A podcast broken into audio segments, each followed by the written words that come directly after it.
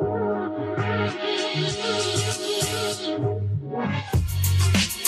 chicos, ¿cómo están? Bienvenidos sean todos ustedes a Positive News. Yo soy Cristi Martínez y les traigo las mejores noticias de la semana. Y para comenzar con la sesión de esta semana, resulta que la Torre Eiffel reabrió sus puertas y da una esperanza al turismo y a todos los turistas y amantes de los viajes. Después de 104 días cerrada, hace una semana reabrió sus puertas con acceso para 50 personas al día.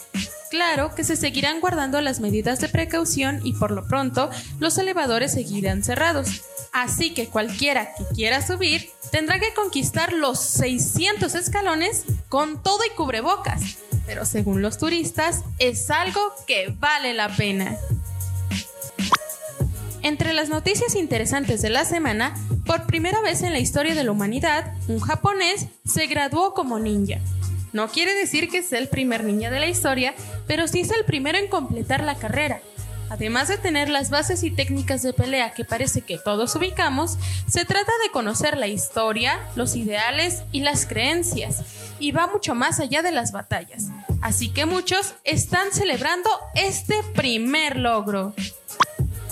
Y entre los logros y avances de la humanidad también encontramos avances en la tecnología. Y es que ahora Facebook está desarrollando sus propios lentes de realidad virtual, que serán mucho más compactos a diferencia de los que ya conocemos.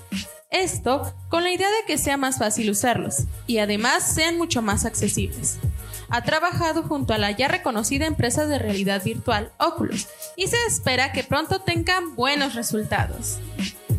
Y es que las noticias positivas abarcan todo.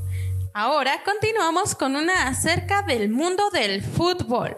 El Real Madrid finalmente ha apostado por las futbolistas, con el anuncio de que el club español lanzará su primer equipo femenino de fútbol la próxima temporada. El Real Madrid había sido uno de los únicos clubes en Europa sin un equipo femenino dijo que estaba comprometido con la promoción del fútbol femenino y contribuir a su desarrollo y crecimiento en nuestra sociedad. Sin duda que las mujeres siguen ganando territorio en el mundo de este deporte. Y entre todas las cosas buenas que está dejando la pandemia, encontramos que son muchos los hombres y mujeres que quieren ayudar y buscar que todos estemos bien. El aislamiento social puede perjudicar en gran medida a hombres y mujeres, niños, jóvenes y adultos, pues no estamos acostumbrados a esto. Varias organizaciones sin fines de lucro han tomado cartas en el asunto y varios profesionales se han unido a la causa. Y ahora, por medio de varias plataformas, se han organizado grupos de terapia para ayudar a superarlo. Un problema compartido es un problema reducido a la mitad. Es el eslogan con el que han arrancado e invitan a la población a unirse. La convivencia, el salir de la rutina y poder ser escuchado es algo que ayuda a mantener la cordura en los momentos de crisis.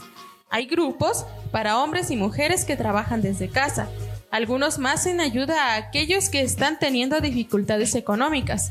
Ayuda a todo el personal de salud y sanitario y también a mujeres embarazadas.